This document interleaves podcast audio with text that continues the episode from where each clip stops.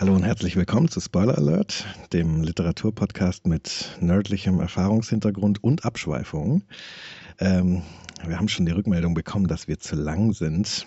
Tja, ist halt so. es dauert so lange, wie es dauert. Äh, heute ist wieder Daniel mein Gesprächspartner. Hallo Daniel. Hallo Stefan. Genau, und ich bin Stefan, äh, auch genannt Jabbo. Und heute hat uns äh, oder hat mir Daniel ein Buch mitgebracht, das ich ähm, mal versucht habe als Hörbuch zu lesen und dann, äh, also zu hören und es dann abgebrochen habe. Ähm, was mich aber trotzdem interessiert. Und äh, du hast es jetzt durch in, mhm. in, in Buchstabe auf totem Holz. Und zwar welches, um welches Buch geht's?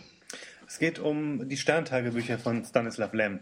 Mhm. Ähm, ich würde vielleicht als allererstes äh, kurz erzählen, wie ich da zu den Büchern gekommen bin, weil ich mir vorstellen könnte, dass ich einen Weg genommen habe, den andere Leute vielleicht auch genommen haben oder auch nehmen könnten. Ähm, Eine ideengeschichtliche Einordnung sozusagen. Ideengeschichtliche Einordnung. Äh, wow. Das ich ist Bildung hier, ich sage genau. Ja, dann leg mal los. Und zwar über das kleine Fernsehspiel beim ZDF äh, bin ich äh, da eigentlich gelandet, weil in der Reihe diese ähm, Ion Tichy Raumpilot-Serie erschienen ist, die es auf, auf ZDF äh, vor zwei oder drei Jahren gab und letztes Jahr kam, glaube ich, die zweite Staffel. Ähm, das ist eine sehr charmant gemachte Serie mit ähm, völlig lustig gemachten Aliens, die irgendwie aus alten Möbeln und alten Teppichen genäht sind und so. Und, ähm, Aber das ist noch nicht lange her, dass die erschienen ist. Okay, genau. 2007 ist, glaube ich, die erste Staffel rausgekommen oder äh, so und die zweite Staffel letztes Jahr. Okay, aber die haben absichtlich versucht, so diese Bildsprache von wir nehmen umgebaute Bügeleisen für die mhm. tollen Technik-Gadgets, wie, wie das in der Original Series von Star Trek läuft. Noch, noch, noch viel pilziger. noch trashiger. Also es, es ist, absicht, es ist richtig absichtlich richtig trashig. Okay. Äh, die Rakete, genau, die Rakete sieht aus wie eine Altbauwohnung in Berlin von innen, was daran liegen könnte, dass es das Innere eine Altbauwohnung in Berlin ist. Äh, und von außen haben sie so eine, weißt du, so eine, so eine Druck-Kaffeekanne äh, genommen. Weißt du, die man so, wie heißt du, die man so, so runterdrückt, den Kaffee? Ja. Wenn man, wenn man quasi das Drückteil relativ weit rauszieht, dann hat man so einen Raketenkorpus und dann geht da so ein schmaler, äh, schmales Teil vorne dran und hat sofort nochmal so wie so, eine, wie so eine Schüssel. Das ist die Rakete. Die Serie ist wirklich sehr schön. Ja, das, das ist ja herrlich. Mit, mit äh, großer Freude gemacht und ist sehr, sehr albern und sehr absurd. Und ich war immer davon ausgegangen, eigentlich, ähm, dass Stanislav Lem so ähnlich schreibt wie Isaac Asimov. Ich habe die irgendwie in eine Schublade gesteckt. Okay. Ähm, und äh, das, was ich von Asimov kenne, ist, ist zwar nicht schlecht, also ist nicht so ganz meins, aber ich fand das, mir war es immer zu schwer. Es war so sehr ernste Science Fiction, weißt du? Mhm. Die Gesetze der Robotik und ähm, was passiert, wenn, äh, wenn äh, Roboter dann irgendwie einen Mord begehen und, ah, und Satelliten, die wiederkommen und lebendig geworden sind und so. Das war mir immer alles so ein bisschen zu, zu getragen. Mhm. Äh, und ich hatte angenommen, also vielleicht sollte man da noch mal kurz für die, die Asimov nicht kennen, wenn es denn da welche gibt, einmal kurz sagen. Also das ist halt auch ein Science-Fiction-Autor, der, glaube ich, ein bisschen später geschrieben hat als, als Lem, korrekt? Der müsste so in den 70ern Asim oder sowas, glaube ich, geschrieben dann ist haben. Lem sogar älter. Ich, ich dachte, Asimov wäre auch älter. Okay, vielleicht vertue ich mich da aber auch. Wir, wir gucken es nach und packen es in die Shownotes.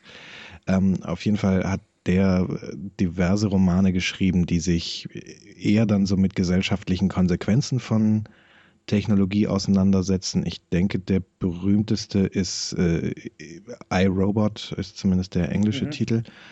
Ähm, ich glaube, auf, Deutschen, auf Deutsch heißt er auch tatsächlich Ich Roboter, aber ich müsste auch wieder nachgucken. Äh, ist auf jeden Fall recht prominent verfilmt worden. Mit und Will Smith in der Hauptrolle. Mit Will Smith, genau. Und äh, da geht's halt gerne um die Frage, ähm, ja, was für gesellschaftliche Konsequenzen hat neue Technologie und an der Stelle, also und wo, worum es sich viel dreht, ist die Frage, was, was macht das eigentlich, wenn wir künstliche Intelligenz haben?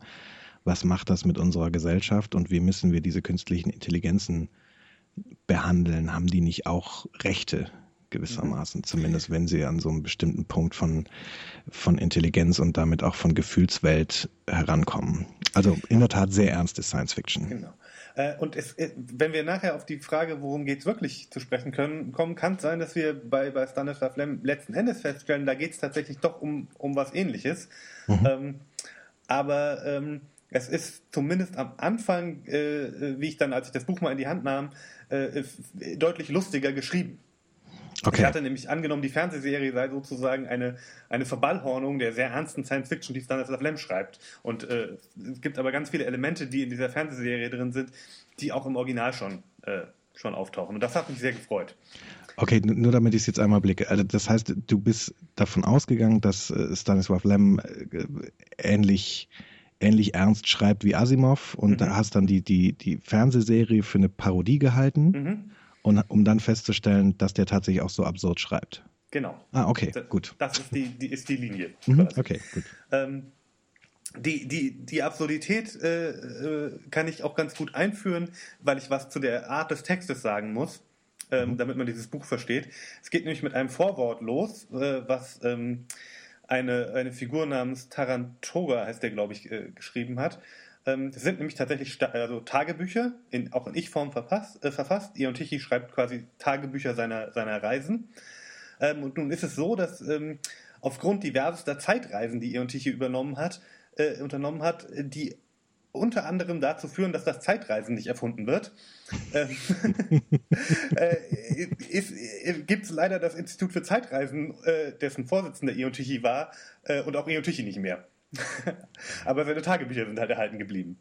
Okay.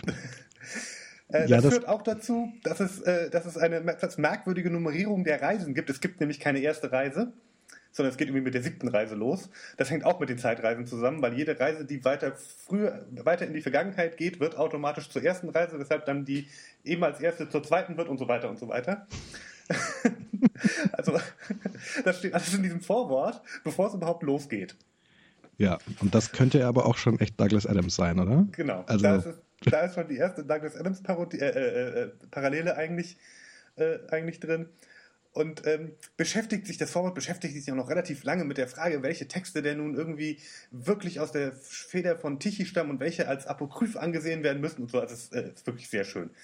Ähm, und so sind dann eben diese Texte gerahmt, äh, die dann eben die, die Sternentagebücher im engeren Sinne Okay. Bilden. Gut, also das heißt, es handelt sich um, um Tagebücher von einem Reisenden namens Ion Tichy, einem Zeitreisenden mhm. namens Ion Tichy, der sich quasi selbst in einem Zeitparadoxon aufgelöst hat. Genau, also der ist aber mal, nicht nur Zeitreisender, der ist auch Raumreisender. Okay, gut.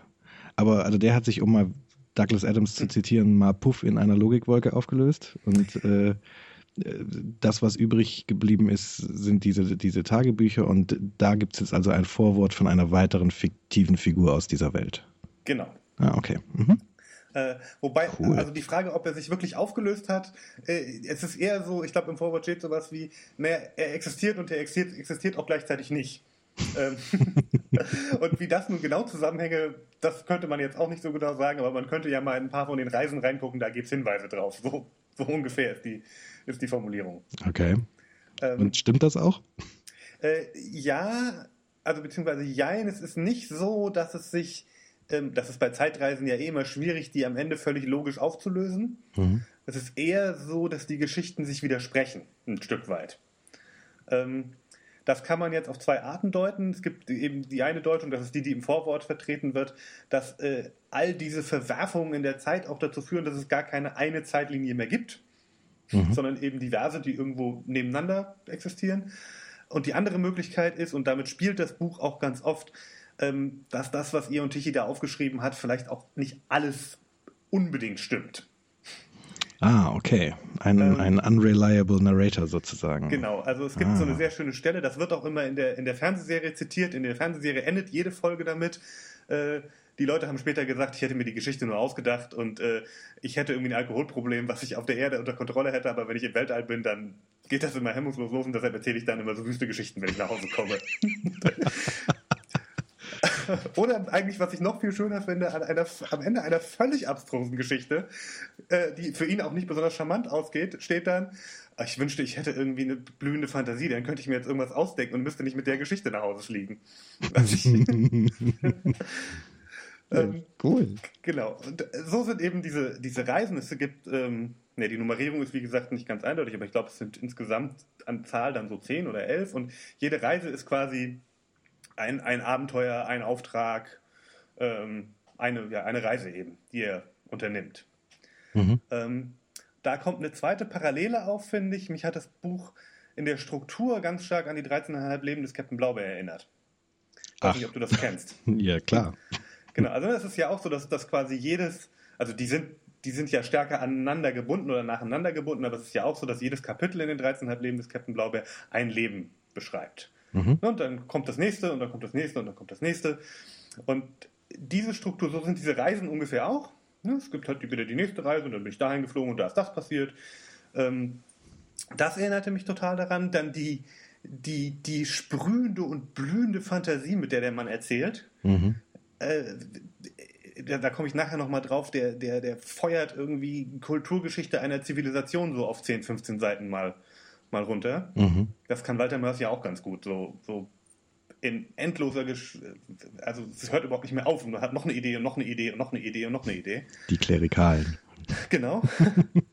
ähm, äh, das Buch enthält Zeichnungen des Autos. Ähm, ah. Oder so merkwürdige Roboter und so ange, äh, aufgemalt sind. Und es wird längst nicht so oft wie in den 13,5 Leben des Captain Blaubeer und auch längst nicht so oft wie im Anhalter, aber es wird zum Beispiel auch inner, immer mal wieder aus einer Enzyklopädie zitiert. Ach ja. Ja, dass äh, Ion Tichy auf seinen Reisen dann irgendwie so ein Standardwerk dabei hat, wo er dann mal nachguckt, äh, wem er jetzt gerade wieder über den Weg gelaufen ist. Hm. Ähm, also die, die 13,5 Leben des Captain Blaubeer sind ja durchaus, also das ist ja auch ein unverlässlicher Erzähler, also genau, beziehungsweise man, man weiß ja eigentlich ziemlich genau, okay, das ist Seemannsgarn, was der Blaubeer da, da mhm. spinnt. Das sind ja so, na, wie soll man sagen, so Münchhausen-artige, das sind Lügengeschichten. Ja. So. Und ähm, das wird ja zumindest angedeutet, sagtest du, dass das Eon Tichy vorgeworfen wird. Hast du das Gefühl, das könnte auch so eine Sorte Text sein, dass das also auch so ja, also quasi nicht Seefahrergarn, aber, aber Weltraumfahrergarn ist, was der das da spielt? Könnte, könnte Weltraumfahrergarn sein. Äh, äh, insbesondere, weil, wie man auf, also auch heute würde man sagen, Münchhausen hat einen Cameo-Auftritt. Ähm, er fliegt irgendwann an jemandem vorbei, der auf einer Kanonenkugel äh, sitzt. Ah, das ist ja ein sehr deutliches Zeichen ja. eigentlich. Ähm, also es ist eigentlich davon auszugehen, dass äh, dass, dass äh, die, die fiktive Figur Eon Tichy hier übertreibt. Äh, bei dem, was er so erzählt aus ja. seinen, seinen Abenteuern. Das ist ja total cool. Ja, ich fand das auch, äh, auch charmant. Da hat er ja gewissermaßen einmal so auf sein eigenes Trope verwiesen. Genau. genau, ich, ich, ich weiß, was ich hier mache, so genau. Äh, sagt er. Ähm, für, für den Vorgang gibt es übrigens auch einen Trope. Habe ich, bin ich vor ein paar Tagen noch drüber gestolpert. Ah. Lampshading nennen die ja, das. Stimmt, genau, Lampshading. So, also wenn man eigentlich ist das so für, für vor, vor allem für Filme gedacht, wenn, wenn so einer der Charaktere mal so mhm. äh, augenzwinkernd in die Kamera guckt und irgendwie sagt so, ja, ne, also hier einmal kurz Kontakt zum, zum Zuseher aufnehmen aus der Geschichte raus. Ne? Also ja. weiß ich nicht, fällt gar, gar kein Beispiel ein bei Fight Club vielleicht, da ist ja am Anfang diese Geschichte mit dem, äh, ne, also Tyler hält, hält dem, dem Hauptcharakter die Wumme an die, mhm. an den Kopf und sagt, hast du irgendwelche letzten Worte? Und er sagt, nein, mir fällt nichts ein. Und dann kommt ja diese ganze Rückblende und dann am mhm. Ende äh, so ist man dann wieder an dem Punkt, wo es losging und irgendwelche letzten Worte. Mir fällt immer noch nichts ein und dann guckt er in die Kamera und sagt, Rückmelden, Rückbe äh, Rückblendenhumor. Und äh, mhm. das wäre so Lampshading. Und ja. das Münchhausen, diese, dieser Cameo-Auftritt, das ist ja im Prinzip genau dasselbe. Also auch einmal so, guck mal, was ich hier mache. Das sind Münchhausen-Geschichten. Mhm. Ja, cool. Äh, es geht sogar so weit, dass auf der letzten Reise, äh, jetzt, äh, spoiler ich natürlich wieder, aber das macht ja nichts, ähm, äh, äh, Ion Tichy, der ist ja alleine unterwegs und sagt, eine alte Technik seiner Familie auf langen Raumfahrten ist es, äh, man, man fängt an zu halluzinieren. Äh, man muss sich aber mal für ein paar Figuren entscheiden und bei denen muss man auch bleiben. Sonst verliert man den Verstand. Äh, okay. Und das geht dann so weit, dass er, dann fängt er an, seine Familienchronik aufzuschreiben äh, und er fängt dann irgendwann an zu spekulieren, ähm, dass er vielleicht gar nicht existiert, sondern nur eines der Hirngespinste einer seiner Vorfahren ist. Ähm, es ist eine ganz merkwürdige Stelle, wie er sitzt. So, ich, ich, ich, ich fliege hier und lese von einem, der fliegt und liest und vielleicht liest mich auch nur einer. So, so in der Art ist die, äh, äh geht die letzte Reise, oder es ist nicht die letzte Reise, aber die letzte Reise in diesem Buch dann äh, zu Ende. Aber das ist spannend, weil also aus diesem Scherz macht Stanislav Lem ja äh, in einem späteren Buch ja tatsächlich eine ernste Geschichte. Also in Solaris ist das ja gewissermaßen genau der Kern der, der Story. Ich kenne Solaris nicht. Okay, hast du auch nie eine von den Verfilmungen gesehen? Mhm. Okay, nee. also das Buch habe ich auch nie gelesen. Äh, ich habe eben diese, diese letzte Verfilmung von, weiß nicht, 2002 oder von wann die ist, mit, mit dem Clooney-Schorsch, mhm. von, äh, von Steve Soderbergh auch. Ähm, die habe ich gesehen und da ist das also so, also der, der ist, er spielt einen, einen Psychologen, mhm. der eben auf diesen Planeten Solaris kommt, beziehungsweise nicht auf den Planeten selbst, sondern auf eine Raumstation, die um diesen Planeten äh, kreist und wo die Menschheit, äh, ich glaube, tatsächlich außerirdisches Leben erforscht. Mhm. Ähm, also es ist, es ist nicht so genau klar, wie, wie viele Lebewesen es da gibt und so, aber irgendwie forschen sie da jedenfalls. Ähm, und er wird da hingerufen als Psychologe, weil die Crew wohl Probleme hat. Und er mhm. weiß aber nicht genau, was da los ist. Und äh, als er dort ankommt, ähm, stellt er fest, dass, also er kriegt er selber halt massive Halluzinationen und zwar von seiner Frau. Mhm. Und äh, von seiner verstorbenen Frau wohlgemerkt. Und ähm, die ist aber keine reine Halluzination. Also er, er träumt erst ganz massiv von der und als er dann aus dem Traum aufwacht, liegt die neben ihm, ihm im Bett. Mhm. Und so, und also auf jeden Fall gibt es dann eben diese herbeyimaginierten äh, Personen, die dann irgendwie, zumindest im Orbit dieses Planeten Solaris, dann tatsächlich real werden. Ähm, und das ist irgendwie alles eine relativ gruselige Angelegenheit. Und dann stellt er im Laufe des ähm, der Geschichte fest, dass einer der Crewmitglieder gar nicht mehr das Crewmitglied ist, sondern ein, eine herbeiimaginierte Version von sich selbst. Okay. So, also der hat sich quasi selbst herbeiimaginiert und hat dann die Station verlassen. So.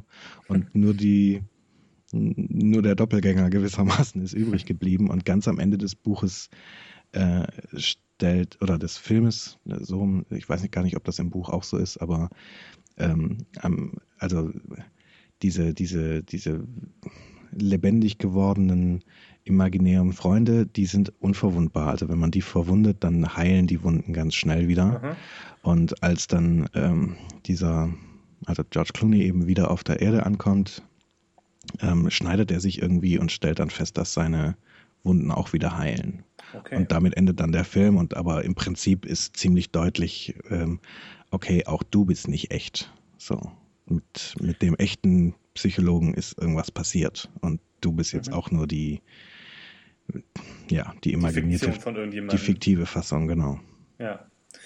Ähm, das passt, finde ich, insofern ganz gut, weil ich, äh, also ich würde gerne nachher auch noch ein bisschen was da, zu, den, zu den einzelnen Reisen erzählen, aber ähm, was man dem Buch schon anmerkt, ist, äh, es fängt sehr albern an, ähm, mhm. Und es, es, bleibt auch durchaus immer lustig, aber es gibt durchaus auch, auch Reisen, die, die ernster werden. Und ich finde, nach hinten hin wird es auch eher ernster.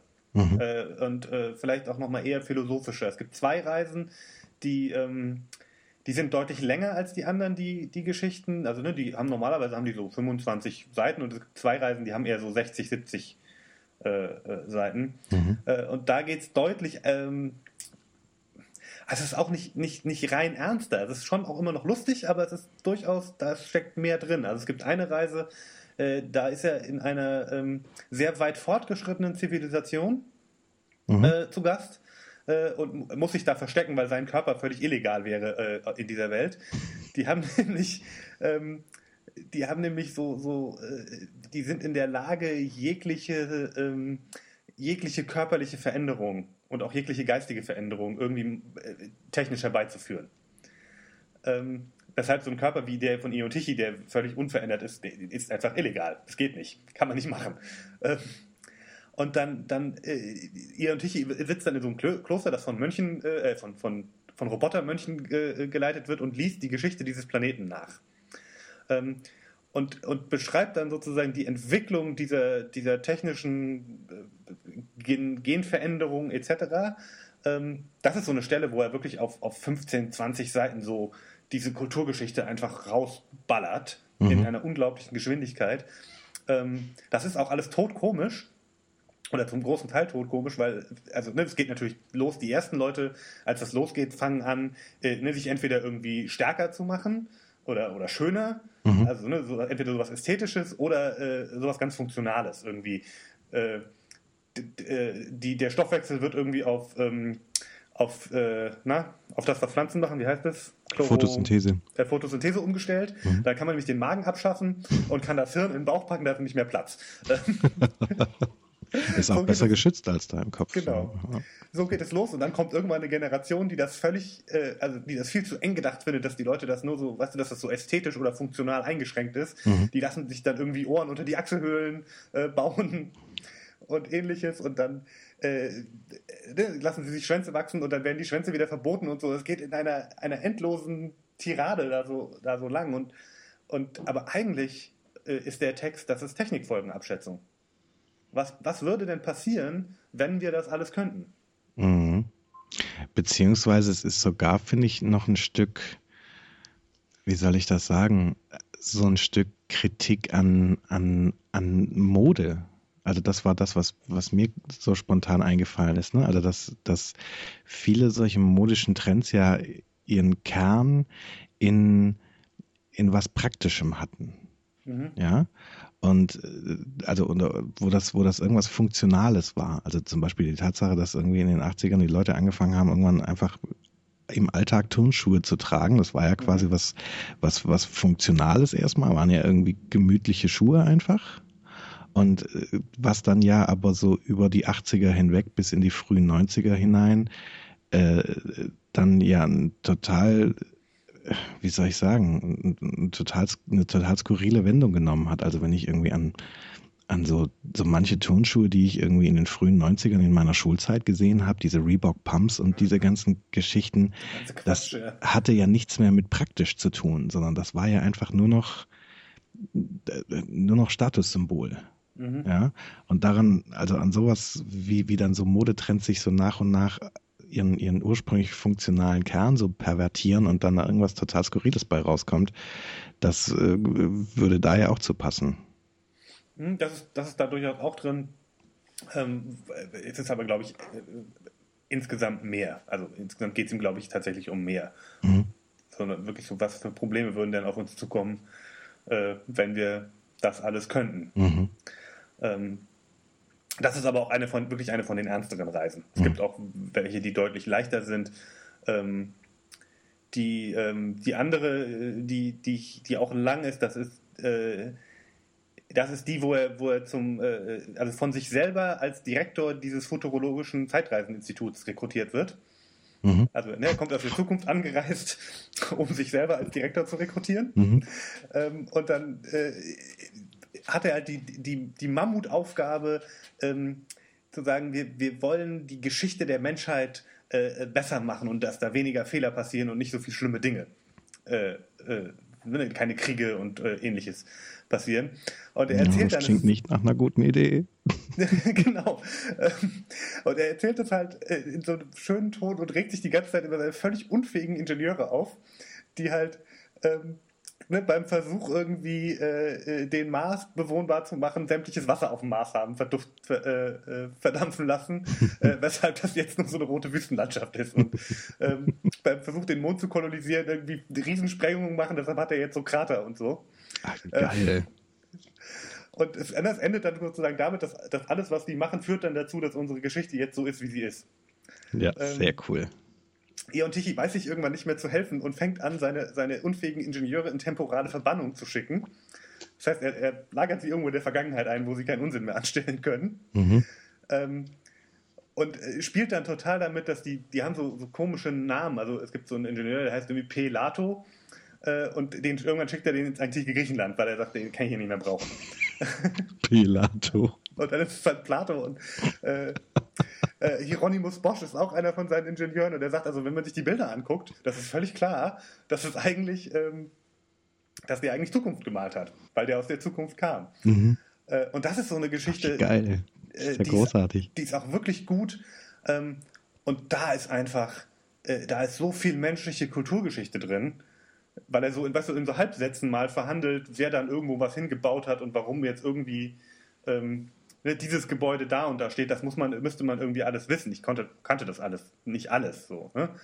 Ähm, weil er dann auch sagt, ne, dann habe ich die da hingeschickt und dann, dann ist aus denen irgendeine Künstlertruppe geworden, die man auch nicht unbedingt kennt. Mhm. Ähm, und das ist aber einfach, es ist schon auch sehr lustig. Mhm. Äh, aber es macht ja auch total Spaß, weil man dann ja quasi in seiner, in seiner eigenen echten Welt als Leser ja quasi anfangen kann, äh, Elemente in, in, in der eigenen Lebenswelt quasi unter diesem Aspekt neu zu interpretieren. Genau, das ist so. äh, und das ist ja recht schön. Ihr und Tichys äh, unfähigen Ingenieuren geschuldet. Super geil. ja.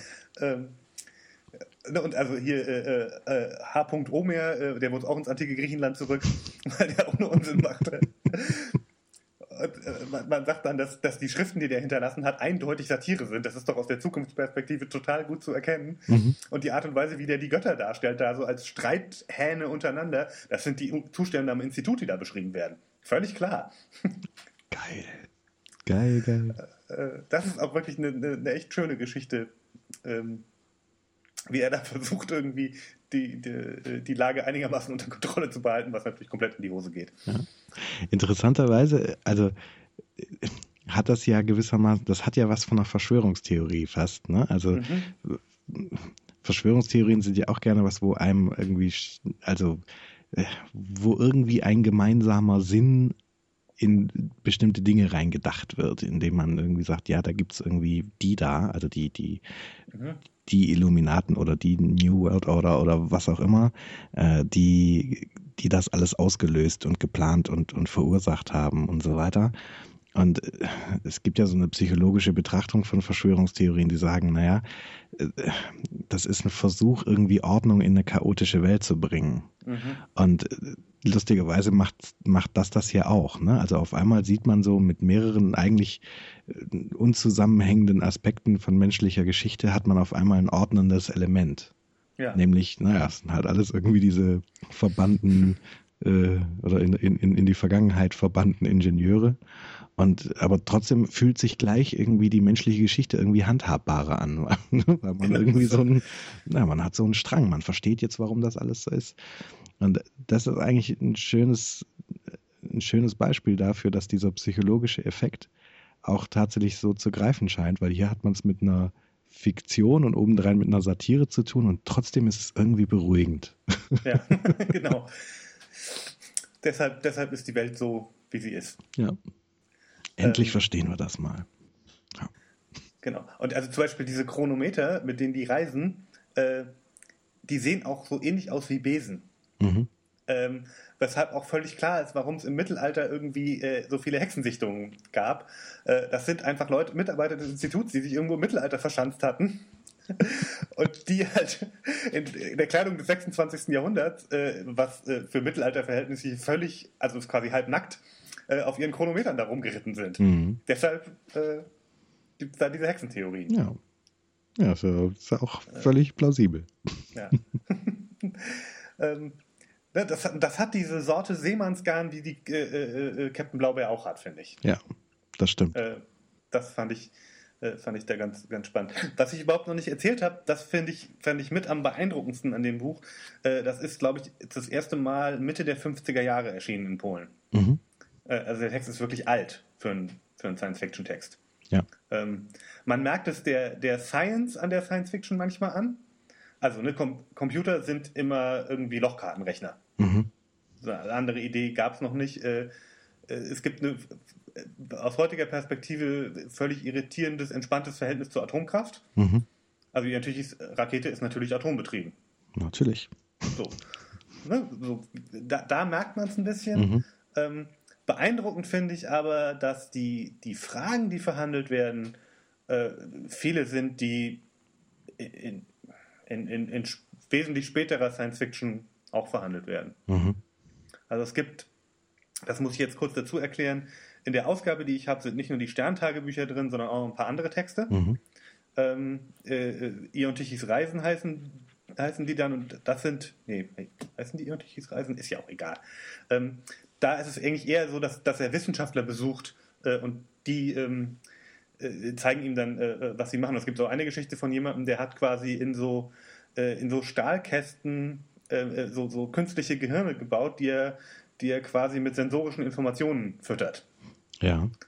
Ähm, äh, und ne, das ist, das ist so, das ist alles mit so einer Lochkartentechnik gemacht, aber worum es geht, ist, diese künstlichen Gehirne können nicht unterscheiden, ob das Realität ist oder ob sozusagen nur ihre Sinne gereizt werden. Und sie das deshalb für die Realität halten. Oh. Und das ist der Science-Fiction-Punkt an Matrix. Naja, nicht nur das, das ist ja auch quasi der wesentliche Kern des Konstruktivismus. Ja. Ne? Also, dass man gar nicht unterscheiden kann, so, wo kommt das bioelektrische Signal jetzt her? So, ist das mhm. irgendwie, kommt das aus dem Gehirn selbst oder kommt das von außen? Ja. Ja. Also es geht also um Kybernetik geht es auch relativ viel. Das ist ein Wort, was immer mal wieder auftaucht. Ja. Ähm, und da merkt man dann, also das fand ich, das fand ich echt cool. Also obwohl quasi die, die, die Science noch nicht so weit ist, sind, sind ganz viele Elemente, mit denen wir uns heute auch noch beschäftigen und mit denen sich Science Fiction auch noch beschäftigt, trotzdem schon da. Mhm. Ja, auf jeden Fall. Ja. Also, man, also was ich aber auch erstaunlich finde, ist, dass das, wie soll ich das sagen, also dass das so, so gut, gut gelaunte, ähm, ja, so, so kann man es echt ausdrücken, also so gut gelaunte äh, Science Fiction ist, die ja auch offensichtlich davon ausgeht, dass äh, ja, dass die Menschheit sich, sich nicht irgendwie im, im Dritten Weltkrieg zu Ende mhm. gebracht hat oder sich gegenseitig zur Strecke gebracht hat. Und man würde ja eigentlich erwarten, dass so, also Mitte der 50er Jahre, so der Zweite Weltkrieg gerade hinter sich so und die, die, die Systemkonfrontation zwischen dem Westen und dem Osten nimmt gerade ernsthaft Fahrt auf. Ähm, dass, dass da deutlich pessimistischere Texte entstehen. Ne? Und irgendwie mhm. gerade in Polen, was ja so ja. Äh, unter dem Zweiten Weltkrieg massiv gelitten hat und ja auch quasi eins der Grenzländer im Kalten Krieg dann war, das ist ja schon auch erstaunlich, dass das dann ausgerechnet so gut gelaunte und, und so, ja, durchaus auch optimistische Science Fiction wird. Also so, so, so absurd sie zu sein scheint, äh, von dem, was du berichtest, aber dennoch äh, ist ja das Grundbild, mit dem man da in die Zukunft guckt, durchaus positiv. Also es ist ja keine Dystopie, die er da zeichnet, oder? Nee, also äh, die, gerade die hinteren Geschichten und auch die, diese aus den Reisen Eon Tichys, da sind es, da werden die Geschichten auch düsterer. Trotzdem hast du grundsätzlich recht, es sind ganz ganz optimistische Geschichten. Mhm. Ich finde, man, man merkt das Erbe des Zweiten Weltkriegs, beziehungsweise vielleicht auch, ich mach's mal getrennt, also ich finde, man, also was man merkt, ähm, also ganz oft ist es ja so, dass ihr natürlich hier auf fremde Planeten reist und, und sich dann anguckt, wie die Welt da so, so ist. Ne? Mhm. Und was man durchaus merkt, äh, es ist, gibt immer wieder Planeten, wo es zum Beispiel völlig selbstverständlich ist, dass man von jetzt auf gleich in eine Polizeikontrolle geraten kann. Mhm wie absurd die dann auch immer sein mag, aber äh, das passiert einfach. Mhm. So, und äh, damit muss man auch, äh, auch durchaus rechnen. Es gibt eine Geschichte, ähm, in der die, die Bewohner eines Planeten einen Großrechner bauen, um, äh, um ihr politisches System in Ordnung zu bringen. Dem geben sie die Aufgabe, ähm, äh, sozusagen nach höchster Ordnung zu streben. Ähm, und der Computer bringt dann einfach die komplette Bevölkerung des ganzen Planeten um und macht sie in silberne Scheiben, die man schön äh, auf Hügeln anrichten kann, dann ist es nämlich vollkommene Ordnung. so, ne, die ist irgendwie leicht erzählt, aber das ist eine, eigentlich eine total, das ist eine harte Geschichte. Mhm. So, das ist, ist ein Genozid, der da, ja, der ja, also erzählt wird. Klingen ja durchaus auch, also gerade mit diesem Ordnungswahn, da klingen ja durchaus auch so, so Erinnerungen an die Nazis an, ne? Genau. Ja. Das ist das eine. Und das zweite, was man, wo ich einen zeitgeschichtlichen Bezug machen würde, äh, ist, ähm, dass, dass Ion Tichy immer wieder in sehr merkwürdige Bürokratien gerät. Es gibt zum Beispiel einen Planeten, äh, auf dem vor 30, 40 Jahren irgendjemand ein Bewässerungsprogramm angesiedelt hat. Das Bewässerungsprogramm ist so ein bisschen außer Kontrolle geraten, weshalb der ganze Planet irgendwie bis zur Brust unter Wasser steht. Mhm. ähm, alle Leute müssen irgendwie schwimmen und wenn du dich dann zu so einer Aussage verleiten lässt, die Wasser ist nass, ähm, dann kann es auch sein, dass du am nächsten Tag weg bist. Das wird einfach ignoriert, ja? Ja, beziehungsweise du wirst auch abgeholt, im, im Zweifelsfall, weil das ist, äh, das widerstrebt der höheren Ordnung, weil es soll ja nass sein und dann ist Wasser auch die, die höchste Vollendung. Ach so, äh, okay. Ähm, ich dachte gerade, es ist vielleicht sowas, so, so ähnlich wie der, der sprichwörtliche Elefant im Wohnzimmer, weißt du? Also, dass das, also, weiß ich nicht, mhm. wenn es jetzt später wäre, als, als 57 oder wann die erschienen sind, ähm, würde ich fast sagen, dass das irgendwie auch durchaus Kritik an, an dem, an diesem planwirtschaftlichen System, was die im, im, kommunistischen Polen hatten, definitiv ist.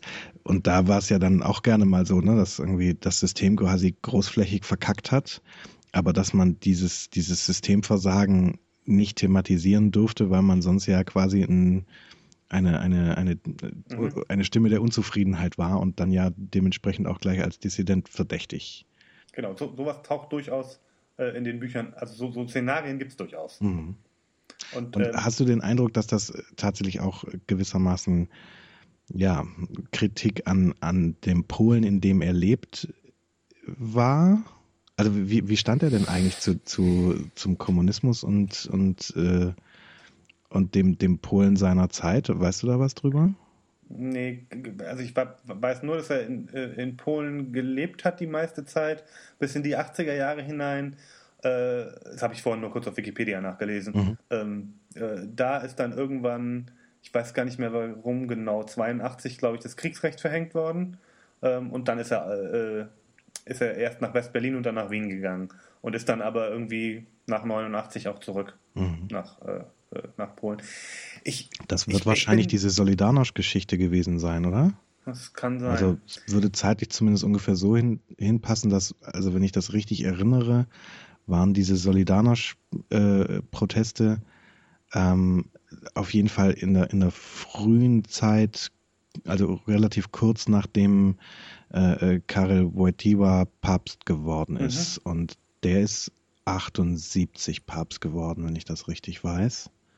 Und das würde dann ja hinpassen, dass das dann so nach vier Jahren irgendwann mhm. dann so weit war, dass dann die, die polnische Regierung da tatsächlich das Kriegsrecht verhängt hat. Ja. Also ich finde, also ich bin da so ein bisschen zwiegespalten. Ich finde, man kann die nicht anders lesen als eine Kritik an, an so bürokratischen Systemen. Mhm. Ähm, und dann, aber ich, ich wundere mich dann doch fast wieder, dass er damit durchgekommen ist. Hm. Naja, äh, aber vielleicht war 57, vielleicht hat das echt auch äh, noch als Kritik an den Nazis verkauft, weißt du? Also vielleicht sein. saß da durchaus der Zensor im Büro und hat gesagt, naja, das geht aber eigentlich nicht. Und er sagt, ja, wieso? Das ist irgendwie ein Verweis auf die Zeit, als die Nazis hier waren. Mhm. So.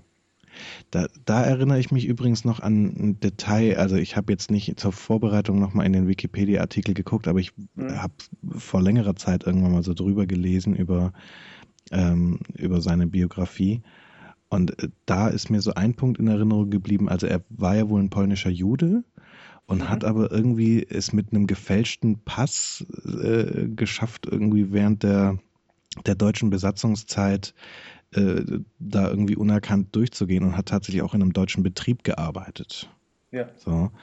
Ähm, und also das kann ja durchaus sein, dass er dann da das durchaus so verkauft hat, als so, hey, ich habe hier die ganze deutsche Bürokratie mitgekriegt und das bereite ich hier satirisch auf, doch nicht hier irgendwie unsere freiheitliche kommunistische Grundordnung.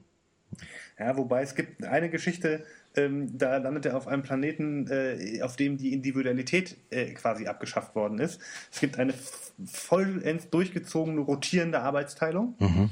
Ähm, es gibt sozusagen festgeschriebene Positionen, sowohl beruflich als auch sozial. Also es gibt quasi eine, eine, eine, eine festgeschriebene Anzahl von Familien zum Beispiel. Mhm. Und wer Vater, Mutter und Kinder dieser Familie sind, wechselt aber täglich. Äh, und Eo Tichy sitzt aus Gründen, die ich gerade vergessen habe, in Untersuchungshaft und hat das Problem, dass sein Anwalt jeden Tag ein anderer ist. Ach, wie großartig. äh, weil auch de dessen Rolle irgendwie äh, jeden Tag äh, wieder wechselt. Mhm. Ähm, und ich muss ehrlich zugeben, ich habe vergessen, wie er aus der Nummer überhaupt wieder rauskommt. Ähm, aber das ist sowas von, das kann doch, also ich, ich konnte das nicht anders lesen als, als eine Kritik an dieser, dieser rotierenden Arbeitsteilung, mhm, das wie, stimmt. Die, wie die äh, bei Marx zumindest, äh, also da kenne ich das ja, bei Marx gedacht ist. Mhm. Ja. Aber das ist ja aber geil absurd gemacht. Das ist ja großartig. Ja. Also, also du hast mir ja im, im Vorfeld, als du, während du es gelesen hast, ja auch gesagt, dass, dass es dich erstaunlich stark an Douglas Adams erinnert. Und das ist, mhm. ähm, also man hat ja jetzt von dem, was du so erzählst, habe ich ja schon den Eindruck, dass, dass Adams auch durchaus von dem Text äh, inspiriert war. Was ähnlich absurdes, nur quasi britischer zu schreiben. Ja. Oh. Ich habe übrigens, äh, ich habe eben noch mal kurz gelinst. Ich weiß wieder, wie er aus der Nummer rauskommt. Er lässt sich verurteilen und das Urteil, also das Urteil ist Exil und Individualität. Ähm, das ist die Bestrafung. ja, sehr, sehr schöne kann Idee. Er, kann er seine Rakete steigen und wieder abfliegen. Ja, ja tot durch Bongo Bongo sozusagen. Genau, tot durch Bongo Bongo. ähm, ja, diese Douglas Adams-Parallele äh, fand ich auch echt, äh, echt stark. Es gibt den Unterschied, dass, dass Douglas Adams eben diese, diese naja, da, da, da steckt sozusagen diese, ne, diese britische Humortradition drin. Mhm. Ähm, Douglas Adams ist, ist gerade am Anfang noch leichter, aber ich finde ja auch bei Douglas Adams ist es so, dass der, das ist immer gar nicht alles so leicht, wie es auf den, auf den ersten Blick erscheint.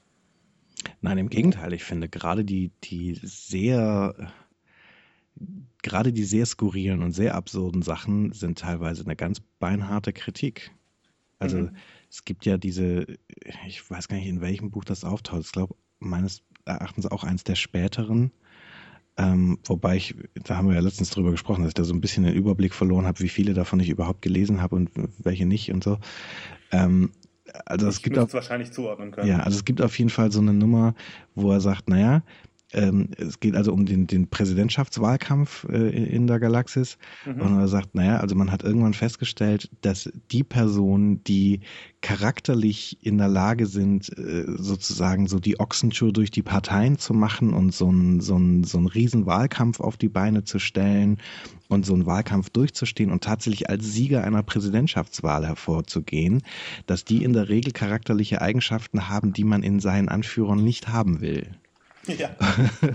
und dass es deswegen äh, ganz wichtig ist, dass das quasi andere Personen sind und dass deswegen die Funktion des galaktischen Präsidenten vor allem dazu dient, ähm, von der tatsächlichen Macht abzulenken und so weiter. Ne? Und deswegen ist ja auch Seyfried Beeble Brocks dann äh, Präsident geworden, weil da, das kann er. Ja. so. Und also und mal von dieser ganzen, von der wahren Macht ablenken Geschichte, da könnte man natürlich wieder Verschwörungstheorien dran klinken, aber dieser, dieser Grundgedanke, ähm, dass die Politiker, die es schaffen, quasi gewählt zu werden, nicht zwingend Charaktereigenschaften mitbringen, die man in seinen Anführern tatsächlich haben will. Das ist ja eine, eigentlich eine sehr bissige Kritik, insbesondere an so modernen Mediendemokratien. Mhm. So. Und ja auch eine sehr treffende. Ja. ja? Ähm, und das ist ja auch, also ich, ich, ich sehe das auch immer mal wieder bei so revolutionären Bewegungen. Ne? Also ähm, wenn da in Kuba Revolution war, ne? also dass dann so ein Typ wie Fidel Castro sich als Anführer dieser Revolution herauskristallisiert, weil er mhm. irgendwie gut so einen Guerillakampf organisieren kann und weil er ein guter militärischer Stratege ist und so weiter. Das funktioniert nach genau diesen Gesetzmäßigkeiten der Revolution, aber dann hinterher ist er dann eben nicht der gute Anführer eines, eines Staates, in dem die Leute leben wollen. Mhm. Und äh, also das ist ja, das kann man ja auf, auf verschiedenste Gesellschaftsformen anwenden, ob nur auf Mediendemokratien oder auf so revolutionäre Umbrüche oder ähnliches, dass eigentlich die äh, immer der Auswahlprozess, wie man sich die Person rauspickt, die einen anführen soll, in der Regel nicht nach den Kriterien ge, ge, ge, gewählt wird, die man dann hinterher äh, auch haben will. Ja. So. Ja, das stimmt. Ich überlege gerade, aber so, also mir fällt jetzt zumindest keine direkte Parallele ein, die in, äh, in dem Buch äh, drin ist. Ähm, aber eben dieses, dieses Zusammenspiel von Leichtigkeit und ähm, entweder einen politischen Punkt haben oder ähm, durchaus auch einen, äh, einen, naturwissenschaftlichen oder einen, äh, einen wissenschaftlichen Punkt, mhm. den man, äh, den man gerade macht. Ja. Ähm, das ist bei Douglas Adams ja auch viel und das, das finde ich ist hier auch oft der, der Fall. Mhm. Hast du ein Beispiel eine, für so einen wissenschaftlichen Punkt? Äh, ja, ich, ich, ich ich muss zugeben, dass ich nicht weiß, ob das, ob das ernsthaft Wissenschaft ist, aber ich fand es einen, einen spannenden Gedanken. Mhm. Äh, Ion Tichy trifft einen Wissenschaftler, äh, der auf das Problem gestoßen ist, dass äh, unsere Galaxis eigentlich nicht existieren kann. Mhm. Also, weil entweder, ähm, äh, entweder es, es gibt, gibt einen fixen Anfangspunkt, also sie hat irgendwann begonnen mit einem Urknall oder, oder irgendwas in der Art, und dann ist die Frage, ja, aber was war dann vorher? Mhm. wenn sie einen festen Anfangspunkt hat. Oder es gab sie schon immer. Das kann aber nicht sein, weil sich so, weil sich äh, bei, bei Materie quasi datieren lässt, wann die erschaffen worden ist. Mhm. Das heißt, wir leben in einer Art Paradoxon. Mhm. Äh, und stellt dann so eine, äh, so eine These auf, äh, es gibt manchmal äh, Mikroteilchen, die sich quasi entgegen physikalischer Gesetze bewegen. Die, aber das tun sie so schnell, ähm, dass man ihnen sozusagen nicht auf die Schliche kommt. Mhm. Und die These, die dieser Wissenschaftler aufstellt, ist, dass unsere ganze Galaxie so funktioniert. Mhm. Das ist quasi sozusagen im kosmischen, äh, äh, äh, kosmischer Zeit gedacht nur ein ganz kurzes Moment und unsere ganze Existenz existiert sozusagen auf Kredit. Ähm, und wird aber irgendwann wieder eingesackt, mhm. weil sie eigentlich nicht existieren kann. Und dann schicken sie, ähm, dann schicken sie quasi ein Atom in der Zeit zurück, bis hinter den Moment, an dem unsere Galaxis entstanden ist. Und das wird dann das Atom, was den Urknall auslöst. Äh, und auch da ist wieder so ein Moment drin, dass sie eigentlich dafür gesorgt haben, das haben sie alles in dieses eine Atom einprogrammiert, dass die ganze Galaxis sich, äh, sich viel besser entwickeln wird. Äh, und äh, das ist so ähnlich wie in dieser anderen Reise, dass sie eigentlich die, die Geschichte verbessern wollten. Hier ist es so, dass es zwei Assistenten gibt. Der eine heißt äh, Ast A. Roth und der andere ist ein holländischer Wissenschaftler, der heißt Böls E. Bub. und die versauen ihm dann die Experimente, weshalb die Welt so ist, wie sie ist. Das ist ja großartig.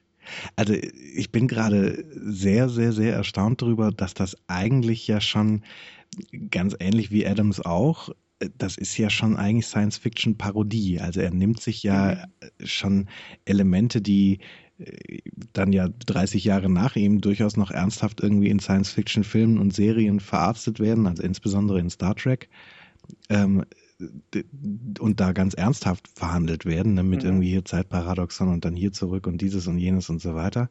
Und äh, macht sich da eigentlich schon drüber lustig, was, was mich echt wundert. Also ich hätte mhm. so gefühlt, so kulturell erwartet, dass, dass das dass das erst später möglich ist. Also so ungefähr ja. in der Zeit, in der Douglas Adams seine Sachen geschrieben hat, dass man irgendwie das Science-Fiction-Genre, also dass das schon so etabliert ist und dass so die, die Tropes, mit denen die arbeiten, schon so etabliert und schon so verbraucht sind, dass man überhaupt so eine bissige Satire davon oder eine, eine, eine Parodie davon machen kann.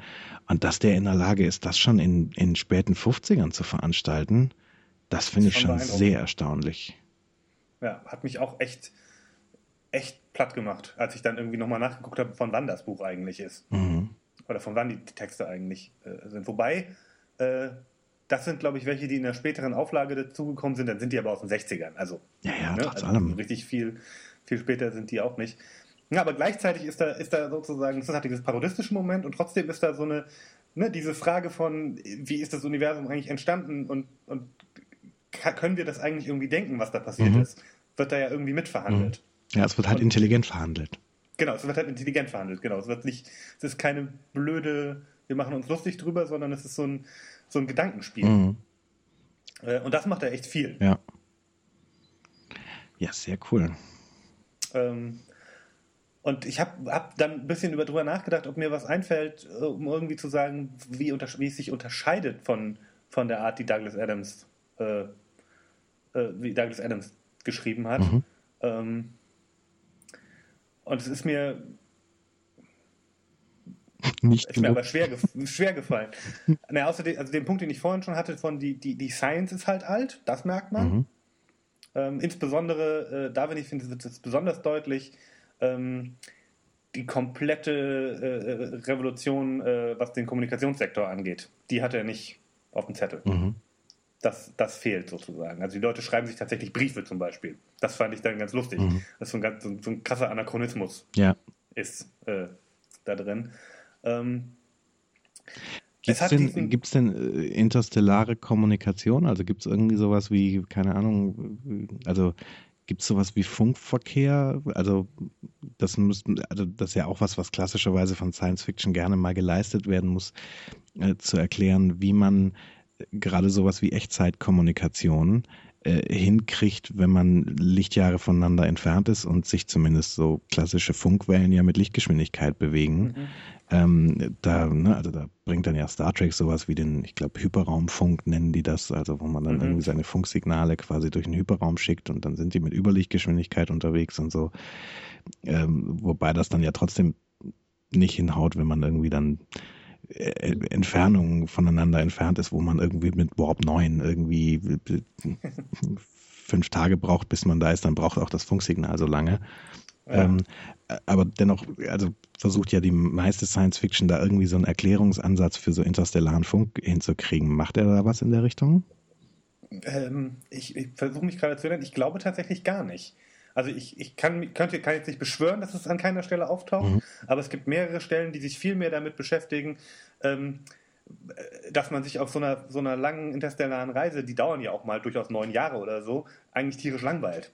Äh, mhm. Und was man denn irgendwie macht, um sich nicht so zu langweilen in seiner Rakete.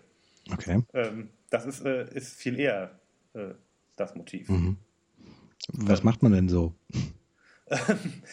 Äh, es gibt, äh, man nimmt einen witzeerzählenden Roboter mit zum Beispiel. es stellt sich aber nach drei Jahren schon raus, dass der Roboter irgendwie eigentlich nur, glaube ich, 20 Witze hat, die er in verschiedenen Variationen erzählt. und irgendwann anfängt zu stottern und äh, es wird irgendwie äh, wirklich schlimm. Mhm. Äh, man fängt an, kontrolliert zu halluzinieren. Mhm. Ne? Stellt sich irgendwelche Leute vor. Ja. Mhm. Man muss sich aber immer die gleichen äh, vorstellen. Mhm. Ähm, äh, was geht, man kann einen Zeitbeschleuniger dabei haben.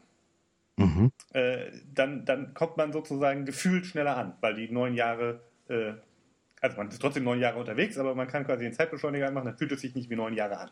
Ah, okay.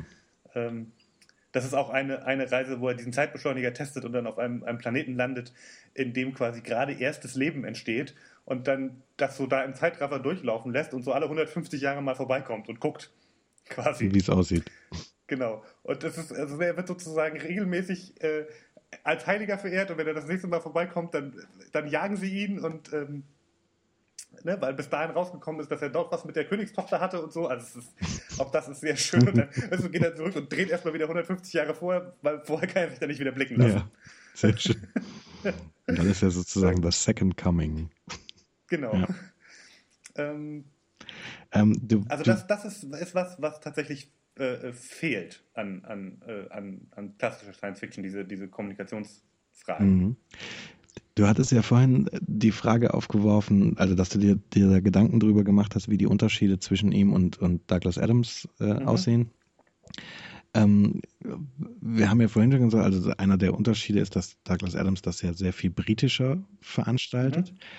Äh, jetzt kann man ja, also eine der Grundlinien britischen Humors kann man ja so beschreiben, dass quasi die Briten gerne so eine versuchen, die Kontenance zu bewahren, auch wenn ihnen eigentlich gerade was gegen den Strich geht. Ne? Also mhm. sich bloß nichts anmerken lassen und so und, und, und so weiter.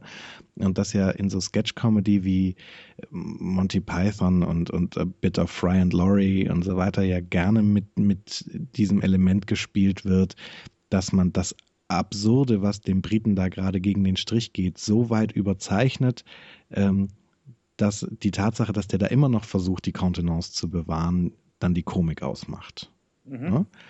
Ähm, und das macht Douglas Adams ja auch. Also im Prinzip ist äh, Arthur Dent ja eigentlich nichts anderes als genau dieser Brite, um den rum gerade im wahrsten Sinne des Wortes das Universum explodiert. So. Die Welt untergeht und, und, er, und, und er irgendwie versucht dabei irgendwie die die Kontenance zu bewahren. Und, ja, und im, im, Bademantel und Schlafanzug. Genau, und der da irgendwie so sagte, is there any tea on the Starship und so. Ne? Genau. Also so genau diese, diese Schiene.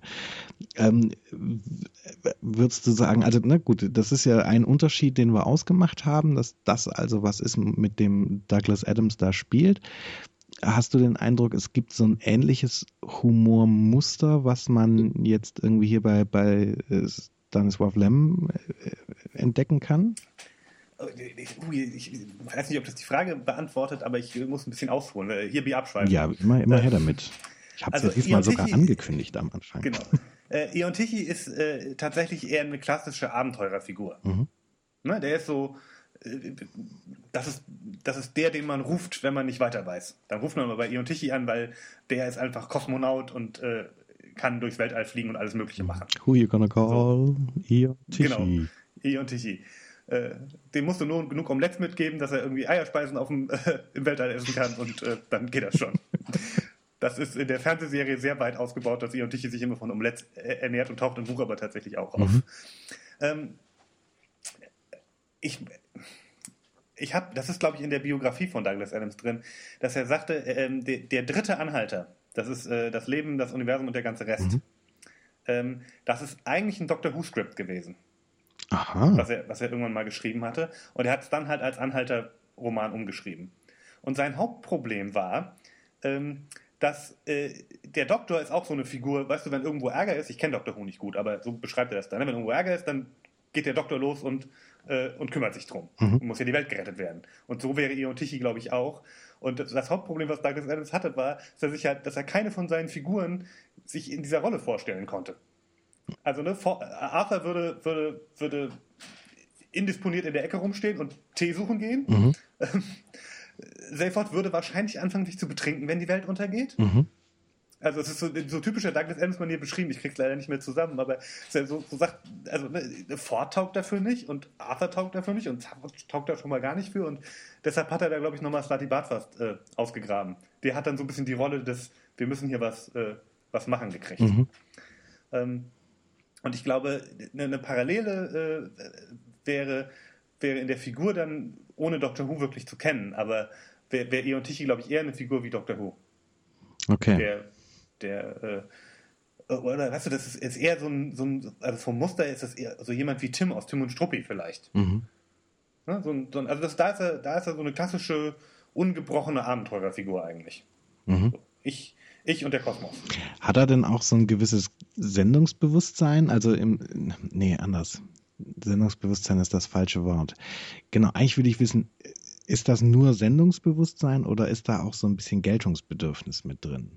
Also rettet er die Welt, weil die Welt nun mal gerettet werden muss oder rettet er die Welt, weil er es sein will, der die Welt gerettet hat? Also hat er, hat er Bock mm. darauf, dass die, die Nachwelt sagt, ah, Ion Tichy, der große Abenteurer, der hat die Welt gerettet?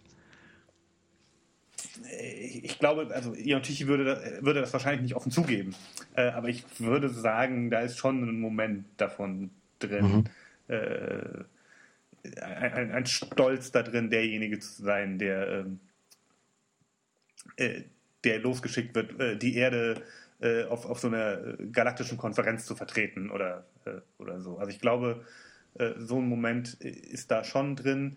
Ähm, und also ich glaube, dass das Geltungsbewusstsein, ähm, wenn ich jetzt darüber nachdenke, wahrscheinlich sogar, sogar ein ziemlich prägendes Moment für Eon Tichy ist, weil man ja auch immer nicht so ganz weiß, ob das alles stimmt, was er da erzählt. Stimmt.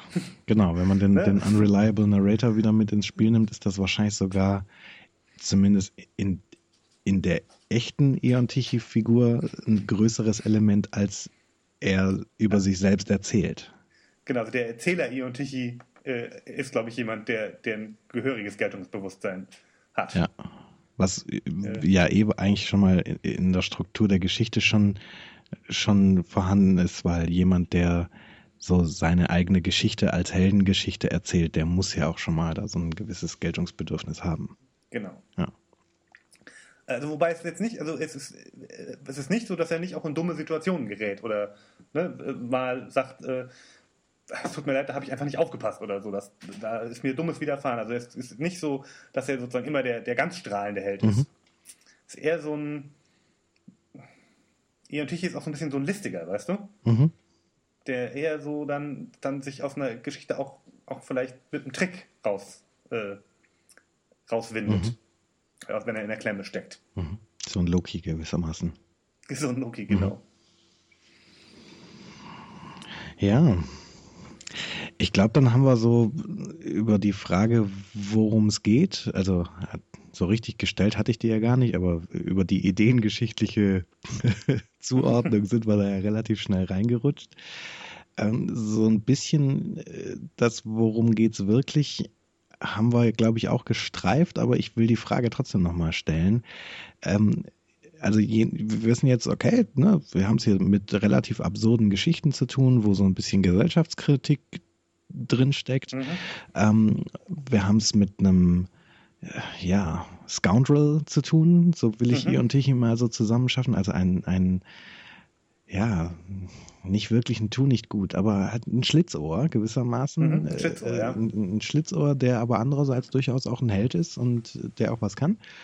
Ähm, und in diesen absurden Geschichten, also da diverse äh, Abenteuer erlebt und die sind äh, ja intelligente Science-Fiction-Parodie. Mhm. Ähm, darum geht's. Und worum geht's wirklich? glaube, wirklich sind das ähm, also ich glaube, fast alle von den Geschichten könnte man als, als Essays lesen, als Essays zu einem bestimmten Thema. Mhm. Als Essays zum Thema Zeitreisen, als Essays zum Thema Klonen, als Essays zum Thema Evolution. Mhm. Oder ne, so. Und ähm, äh, mal haben sie sozusagen eher einen politischen Hang, Mhm. Ähm, und mal haben sie eher so einen, so einen, so einen wissenschaftstheoretischen ähm, oder mal eher einen historischen, äh, ähm, äh, eine historische äh, Wendung. Aber eigentlich sind das, glaube ich, immer äh, Texte, die sich, also das ist ja bei Science Fiction ganz oft so, das sind eigentlich, eigentlich geht es immer um uns. Ja. Und, und was Ion Tichy, also was die Figur Ion Tichy einem ermöglicht, ist einen außenstehenden Beobachter einzuführen. Mhm. Iontichi kommt auf diesen Planeten und kann sich in aller Ruhe wundern, was da passiert. Mhm. Wie, wie komisch die Leute da drauf sind und was die da machen. Ja. Ähm, äh, und eigentlich sind es aber immer Dinge, die es natürlich nicht in der Form, wie es da beschrieben ist, aber die es irgendwie bei uns auch gibt. Mhm. Ähm, und ich glaube, es sind immer so, so eine Sorte, also die es bei uns vielleicht gibt oder geben könnte. Mhm. Ähm, sind das denn dann auch so, wie soll ich sagen, so Planeten, die irgendeine menschliche Eigenschaft oder eine kulturelle Eigenschaft, die man auf der Erde, beziehungsweise, also er, er, wird ja wahrscheinlich vor allem so den europäischen Kulturkreis so im, im Hinterkopf haben, wenn er da schreibt, mhm. als Pole. Ähm, die also quasi so eine Überzeichnung oder so eine Übertreibung von so einer Eigenschaft, die, die man in unserer Kultur auch findet, darstellen? Sind das solche, solche Gesellschaften? Ich glaube schon. Ähm Weil das ist ja zumindest so ein Muster, was in Star Trek zum Beispiel äh, der Klassiker ist. Ne? Man, mhm. man nehme sich irgend, also relativ wahllos irgendeine Eigenschaft unserer Kultur und übertreibe beziehungsweise untertreibe sie massiv und mhm. gucke, was dabei rauskommt und dann äh, lässt man die Crew der Enterprise oder welche oder auch, auch der Voyager, da ist das ja ein ähnliches Phänomen, äh, dann eben mit äh, ja mit dieser Kultur in Berührung kommen und guckt, was was passiert da. Mhm. Ich da. glaube, also die Reisen, die, die tatsächlich Reisen, also äh, äh, örtliche Reisen sind und nicht zeitliche Reisen, die haben, glaube ich, oft so einen Charakter. Mhm. Auf eine Welt zu kommen, auf der halt irgendwas, was wahrscheinlich wirklich im europäischen Kulturraum äh, äh, passiert ist, äh, das, das sozusagen einmal zu überzeichnen ähm, und zu gucken, was das für eine Welt ergeben würde. Mhm. Ne? In, in, so eine Welt, in der wir dies, das mit der rotierenden Arbeitszeitung tatsächlich komplett ernst nehmen und es gibt halt Planstellen für alles mhm. auf dieser Welt. Mhm. Ähm, äh, das, das würde ich schon sagen, das ist so ein klassischer Fall von, äh, von, von der, der eigenen Welt so ein bisschen den Spiegel vorhalten. Mhm. Das ist spannend, weil das ja eigentlich in dieses, ähm, das muss ich auf jeden Fall mal verlinken. Also es gibt ein, äh, ein sehr geiles äh, Interview mit Stephen Fry. Ähm, mhm. Das ist das, was ich dir immer mal wieder erzähle und du, glaube ich, noch nie angeguckt hast. genau, also äh, das ist auf jeden Fall ein Interview mit Stephen Fry, wo er ähm, zu verschiedenen Sachen befragt wird und wo er dann anfängt zu erzählen, dass man quasi eigentlich jeden Sachverhalt äh, oder jede Frage, die einem als Mensch vor Augen kommen kann, ob nun gesellschaftlicher oder philosophischer oder welcher Natur auch immer, mhm. äh, mit Star Trek beantworten könne. Und äh, dann holt er da irgendwie relativ weit aus und, und erzählt eben, dass er in, in Cambridge seine ich weiß nicht, Abschlussarbeit oder auf jeden Fall eine, eine Hausarbeit über, über Nietzsche und Star Trek geschrieben hat. Mhm. Und dass es quasi zwei Elemente gibt bei Nietzsche, die ähm, im Menschen drinstecken, nämlich die apollonische Natur und die dionysische äh, Natur. Ähm, wobei das, das Dionysische eben so, ja, das ist so der Partyhengst, das ist die, die, die, mhm. die, die Lust und die, die Leidenschaft und das Impulsive und das, das Emotionsgesteuerte und so weiter oder das Emotionale, sagen wir es mal so, aber eben auch ja, die, die Emotionen im positiven Sinne, also die, die Liebe und das, das Einfühlungsvermögen und all diese Dinge. Und das Apollonische ist halt, ja, die Ratio, das, das, das, die Vernunft, das Berechnende äh, und so weiter. Und bei Nietzsche ist das wohl so, dass er das so beschreibt, dass der, dass es ein, ein Konflikt jedes einzelnen Menschen und auch der Menschheit als Ganzes ist, diese beiden Elemente, die zur menschlichen Seele gehören, irgendwie in eine Balance zu kriegen. Mhm. Und was Stephen Fry dann in diesem Interview macht und wohl in dieser Arbeit, die er da in Cambridge geschrieben hat, ist äh, quasi zu sagen, das ist das organisierende Element von Star Trek dass also zumindest in der klassischen Serie dieses Dreier-Team, dieses Triumvirat mhm. bestehend aus Kirk, äh, Pille und Spock, ähm, auch diese Spannung darstellen. Also Spock natürlich ne, als Vulkanier oder zumindest Halbvulkanier, äh, der eben die Ratio. genau, der ist die Ratio, der ist das personifizierte apollonische Element. Und Pille, der ja immer so sehr auf das Menschliche bedacht ist und aufs Emotionale und hier, das kann man doch nicht machen, nur weil es logisch ist und weil es Sinn ergibt und das fühlt sich trotzdem schlecht an und so und der ja auch gerne mal impulsiv und, und wütend ist und so weiter, ähm, der äh, drückt so das Dionysische aus und Kirk muss sich im Prinzip zwischen diesen beiden Polen bei jeder Frage positionieren. So. Mhm. Und er sagt, also da steckt das drin und es steckt in Star Trek auch eben in den Völkern drin, auf die die Enterprise stößt. Jeder Planet, auf den die kommen, ist entweder sind die viel zu apollonisch oder sie sind viel zu dionysisch. Entweder sind sie mhm. sowas, dass sie sagen, ja hier, ne, äh, wir sind eine Gesellschaft, die auf Harmonie äh, beruht, äh, also äh, bringen wir alle, die unzufrieden sind, um. So, mhm. ist doch ganz logisch, ist doch sinnvoll, dass man das so macht. Und äh, also sind irgendwie viel zu apollonisch und müssen von den Menschen auf der Enterprise so ein bisschen das Dionysische nahegebracht mhm. bekommen. Oder sie sind irgendwie. Oder sie sind Klingonen. Genau. oder sie sind Klingonen oder sind irgend so ein, äh, so ein Planet, der sich nur von seinen Emotionen steuern lässt oder was auch immer und müssen so ein bisschen die Ratio gebracht bekommen. Mhm. Und äh, das ist ja, also von, von dem, wie du es jetzt berichtest, findet man ja eigentlich genau diese Idee äh, hier auch wieder. Ne? In, in ja, wobei ich sagen würde, ähm, meisten, in den meisten Fällen äh, begegnet er sozusagen eher Zivilisation, wenn man jetzt in dieser The äh, Terminologie bleibt, eher dieses apollonische Moment haben. Okay. Das ist also eher äh, alles so ein bisschen ordnungsbedacht. Mhm. Mhm. Lass mich kurz nachdenken, ob das stimmt. Ja, ich, ich meine schon. Ja, also zumindest das Beispiel, das du vorhin gebracht hast mit dieser Gesellschaft, die die Individualität abgeschafft hat, das wäre ja mhm. also auf jeden Fall ein Paradebeispiel dafür. Das sind, das ist eine zu apollonische Gesellschaft. So. Ja, ne, der, der Planet, der, die, oder die, die Zivilisation, die in Computer beauftragt, eine höhere Ordnung herzustellen. Die auch. ja. Ein bisschen, ein bisschen zu doll ja. apollonisch. Ja. Äh, also ich glaube, die meisten äh, sind dann eher eher, äh, äh, eher zu stark apollonisch mhm. geprägt. Also es ist viel so, viel so merkwürdige Büro, das ist dieses, dieses, dieses bürokratiekritische Element, würde mhm. ich sagen. Ne, also viel so merkwürdige Bürokratien, in die er gerät. Mhm. Ähm, ich muss da noch, noch eine, auch wenn wir sozusagen eigentlich von der Worum, von der Worum geht's Ebene schon weg sind, aber das ist, ich fand das, da habe ich mich so köstlich drüber amüsiert. Es gibt eine, eine Geschichte, in der sich darum dreht, dass ähm, äh, irgendwann, äh, weil zwei Waschmaschinenfabrikanten äh, sich immer weiter darin überbieten, was ihre Waschmaschinen noch alles können, mhm. Ähm, das führt irgendwann dazu, dass das quasi Roboter werden. Und zwar wirklich äh, ausgeprägte Roboter. Intelligente Waschmaschinen sozusagen. Intelligente mhm. Waschmaschinen, genau, die alles Mögliche können, aber nicht mehr waschen.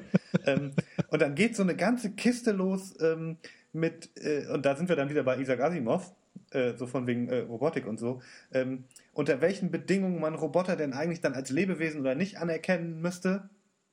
Äh, und es endet damit, dass, dass ein Mensch, um sich, äh, um sich dieser Sache anzunehmen, äh, sich ins Weltraum schießen lässt, sich da quasi in einen Roboter verwandelt, wie er da genau das macht, weiß ich nicht mehr, äh, und dann ein Jahr später äh, äh, sozusagen als, als ein Planet, der aus Robotern besteht, äh, wieder in Erscheinung tritt. Mhm. Also er ist sozusagen entweder ein ganz großer Roboter oder irgendwie 300.000 Einzelroboter, die sich aber auch in der Form eines Planeten zusammentun können. Mhm. Und das Geil. Problem ist dann, dass ein Gericht entscheiden soll, was das jetzt ist. Mhm. Ist das ein Individuum? Sind das 300.000 Individuen? Mhm. Ist es ein Planet? Ist es ein Staat? Ähm, also, oder ist es, äh, ist es sozusagen nur, nur materielles Erbe von diesem verstorbenen Menschen? Ähm, und darüber entbricht dann so eine ganz erhitzte Diskussion, wie jetzt diese, dieser, dieser Roboterplanet zu bewerten mhm. ist. Äh, es löst sich dann der darüber Waschmaschinenplanet. Auf, genau, löst sich dann darüber auf, dass im Laufe der Gerichtsverhandlungen immer deutlicher wird, dass ein Großteil der Leute, die im Gerichtssaal sind, auch Roboter sit, äh, sitzen, auch Roboter sind. und dann alle, alle nacheinander des Gerichts verwiesen werden. Am Ende ist ihr und ich hier auch alleine da, weil äh, der Richter auch ein Roboter war. okay, also. Dann ist die Geschichte. Das ist ja aber auch mal wieder so ein Stück äh, Science-Fiction-Parodie vor dem Herrn. Das ist ja der Robotic Reveal. Also quasi das, das Element, das äh, ein, eine Person, die man für eine reale, in der Regel mhm. menschliche Person gehalten hat, sich dann als Android oder als Roboter herausstellt, äh, ja, ja mal oder? massiv ins Extreme überzeichnet, dass dann zum Schluss natürlich hier alles Roboter sind. Das ist ja herrlich. Äh, und gleichzeitig äh, auch da wieder sozusagen die Frage von, also nicht, wenn unsere Maschinen immer intelligenter werden, kriegen wir irgendwann echt ein Abgrenzungsproblem. Ähm, zu uns. Zu uns. Mhm. So, ne? das, das ist da irgendwie schon ernsthaft verhandelt eigentlich. Mhm. Aber eben in so einer völlig bananenen Geschichte über diese Waschmaschinen, die immer intelligenter werden. Ja. Ähm, und die, das ist, das ist eine Mischung, die ich echt gerne mochte. Und das ist vielleicht wieder eher was, was eine, eine Parallele zu, ähm, zu Per Anhalter mhm. ist.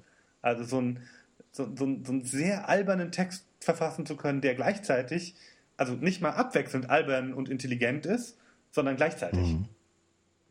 Ähm, ja.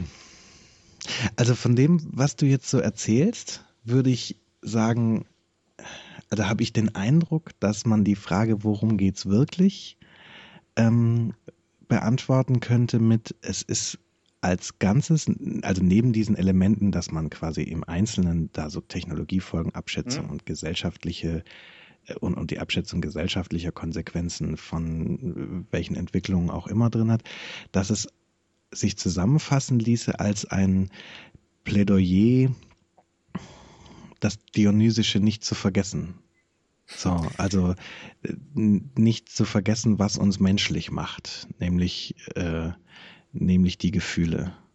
Und, mhm. Äh, und so, weil, ne, also wenn du sagst, dass die meisten Gesellschaften, auf die Eon Tichy so trifft, zu rational sind, also zu sehr Vulkanier sind, so, mhm. und äh, gleichzeitig dann an so einer Stelle äh, auch, ich meine, ich, man muss sich mal angucken, was da passiert. Ja, also wir haben es mit der, Te also jetzt bei diesem Waschmaschinenfall, äh, wir haben es mit einer Technisierung zu tun, die so weit getrieben wird und dann schmeißen wir wieder im Prinzip Technokratie beziehungsweise Bürokratie drauf, indem wir unsere Gerichtswesen entscheiden lassen, was da jetzt passiert. Und und am Ende stellt sich raus, wir sind alle gar keine Menschen mehr und dann sitzt der einzelne Mensch da noch ganz allein. Mhm. Das ist ja schon das äh, was, wo man, wo man das Element von, naja, hier macht euch mal klar, dass das nicht passieren sollte, dass wir uns nicht zu seelenlosen Robotern machen lassen, die irgendwie in diesem industrialisierten Zeitalter nur noch funktionieren. So. Mhm. Das, das passt total gut dazu. Es gab eine Stelle in dem Buch, die mich wirklich berührt hat. Ähm, äh, das ist äh, in, nicht in den äh, Sterntagebüchern selber, sondern in diesen, diesen Reisen hinten. da gibt es jemanden, der, der, dem es gelungen ist, quasi die Seele eines Menschen ähm, zu konservieren. Mhm. und weil die aber in alle Ewigkeit lebt, kann man die keinen Sinneseindrücken mehr aussetzen. Mhm. Weil das auf die Ewigkeit einfach bedeuten würde, dass man zu viel Speicherplatz braucht. Mhm. Das heißt, man muss sie komplett isolieren. Ja. Ähm, und dann sagt Ion Tichy äh, zu diesem Wissenschaftler, ähm, die Menschen wollen nicht unsterblich sein, die Menschen wollen nur nicht sterben. Sie wollen bei ihren Liebsten sein, sie wollen bei ihren Familien und ihren Freunden sein. Das finde ich ist so ein, da, da, ist so ein ganz menschliches Moment mhm. drin. Also, ne, es geht nicht darum, hier irgendwie auf alle Ewigkeiten rumzurennen oder auf alle Ewigkeiten existent zu sein, sondern es geht irgendwie darum, ein, ein, ein wertvolles Leben zu leben. Ja. Naja, und ich meine, das ist ja auch, also, ne, das ist ja sehr, sehr schön aufs, aufs Extrem gebracht. Da existiert diese menschliche Seele quasi für sich genommen zwar mhm. vor sich hin, aber das, was eben gerade das, das Menschliche ausmacht, nämlich der, der Austausch mit den anderen und die, die Emotion, die dazu gehört, nämlich, dass man sich gegenseitig für wichtig erachtet, mhm. ähm, der fehlt und damit, ich meine, diese Seele ist doch tot. So, oder? Naja, also tatsächlich bringt er sie um, Ion Tichy. Ja. Er, er, zerstört den, den Apparat, mhm. in dem sie drin ist. Weil er sagt, das ist kein, das ist kein Leben, das mhm. geht nicht. Ähm, ja. Das ist eine von den eher düsteren und traurigen Geschichten. Ja. Aber das, das passt, also von daher fand ich deine, deine Analyse echt ganz gut. Also dieses, lasst uns nicht vergessen, was uns menschlich ja. macht äh, und was, was wir aneinander haben. Und das ist vielleicht was, was, also, und das ist auch was, was Ian Tichy, glaube ich, äh, glaube ich, hat. Ähm, also, er hat was, was, was, was zutiefst Menschliches, weil er, weil er durchaus Fehler hat, vielleicht auch in dieser, weißt du, in diesem Übertreiben mhm. wollen und irgendwie wichtiger sein wollen, als man ist. Ähm, er ist aber auch total neugierig. Mhm. Ne, also, äh, äh, ne, wenn irgendwo eine, irgendwo eine, eine angelehnte Tür zu sehen ist, dann muss ich natürlich hingehen und gucken, was dahinter mhm. ist, weil könnte ja spannend sein. Kann dem ne? Impuls auch nicht widerstehen, ne? Genau. Ähm, also ne, von daher ist er, ist er eine, eine ganz, ganz menschliche Figur mhm. eigentlich. Würdest du denn sagen, dass er als Figur eher ein Übergewicht im, im Dionysischen hat? Wenn man mal bei hier diesen beiden Kategorien mhm. von Nietzsche, die, die Stephen Fry auf, auf Science Fiction anwendet, wenn wir da mal bei bleiben? Oder ist er eher ein vernünftiger Typ? Also ist er eher so ein impulsgesteuerter oder ist er eher ein, ein vernünftiger, wohlüberlegter Typ? Nee, er ist, glaube ich, tatsächlich doch, also er ist eher ein impulsgesteuerter, glaube ich, mhm. aber jetzt nicht in dem Sinne, dass er nicht, ähm, nicht zielgerichtet wäre oder mhm. so. Also ne, so stark ist das Dionysische dann doch nicht. Aber ähm, ich glaube, in dem, in dem Abenteurer steckt auch, also steckt auch, oder in dieser Sorte Abenteuer steckt was Dionysisches drin. Mhm. Der will was erleben. Ja, das ist ja, ja, das fliegt, ist ja so ein Han Solo-Typ. Genau. Der fliegt nicht los, äh, um, äh, um da hinten irgendwie Sterne zu kartografieren. Mhm. Äh, äh und äh, irgendwie, äh, weiß ich nicht, Lebenswesen zu klassifizieren. Ja. Der fliegt los, weil ihm zu Hause langweilig mhm. ist. Ja, eher Kirk als PK, ne? Genau. Ja. und, und da auch, auch tatsächlich und da merkt man vielleicht auch das Alter des Buchs nochmal, da auch wirklich eben eher so eine, so eine, so eine ungebrochene Abenteurerfigur. Also ne, eher so jemand wie, ähm, also so 30, 40 Jahre früher wäre das so jemand wie, ist das Quartermain oder so? Also weißt du, so jemand, der, der, der, der in so, in so klassischer Kolonialliteratur halt irgendwie nach Indien aufbricht oder nach Afrika in den dunklen Kontinent. Mhm äh, und, und da irgendwie guckt, was da los ist. Ja. So, so in der Art bricht ihr und Tichy ins Weltraum auf. Mhm. Äh, in den Weltraum ja. auf. Und, und guckt halt, was ihn da erwartet. Mhm. Aber von daher hat er wahrscheinlich ein, ein dionysisches Moment. Ja.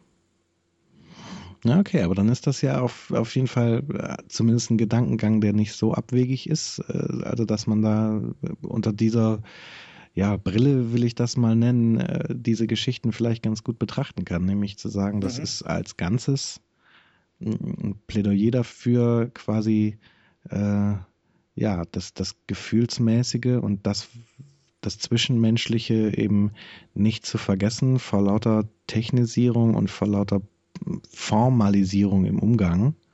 So, mhm. und äh, damit wir nicht irgendwie auf dem Waschmaschinenplaneten landen. Ja. Genau. Oh, jetzt, jetzt muss ich aufpassen, dass wir nicht ins Wissenschaftliche abgleichen, aber da fällt mir halt auch hier natürlich Habermas und seine, seine Kolonialisierung der Lebenswelt durch das System ein. Ne? Das ist ja. Also tatsächlich, das ist mir, das ist mir auch bis, bis, bis wir jetzt drüber geredet haben, nicht aufgefallen, dass es sozusagen, äh, dass man diese, diese Formalisierung über die Bürokratie halt auch als eine Form von Rationalisierung oder äh, sehen mhm. kann. Ne, es gibt halt Rationalisierung auf, auf, auf Materie, das ist Technik, mhm. und Rationalisierung auf, auf der sozialen Ebene, das ist Bürokratie, Formalisierung äh, etc. Mhm.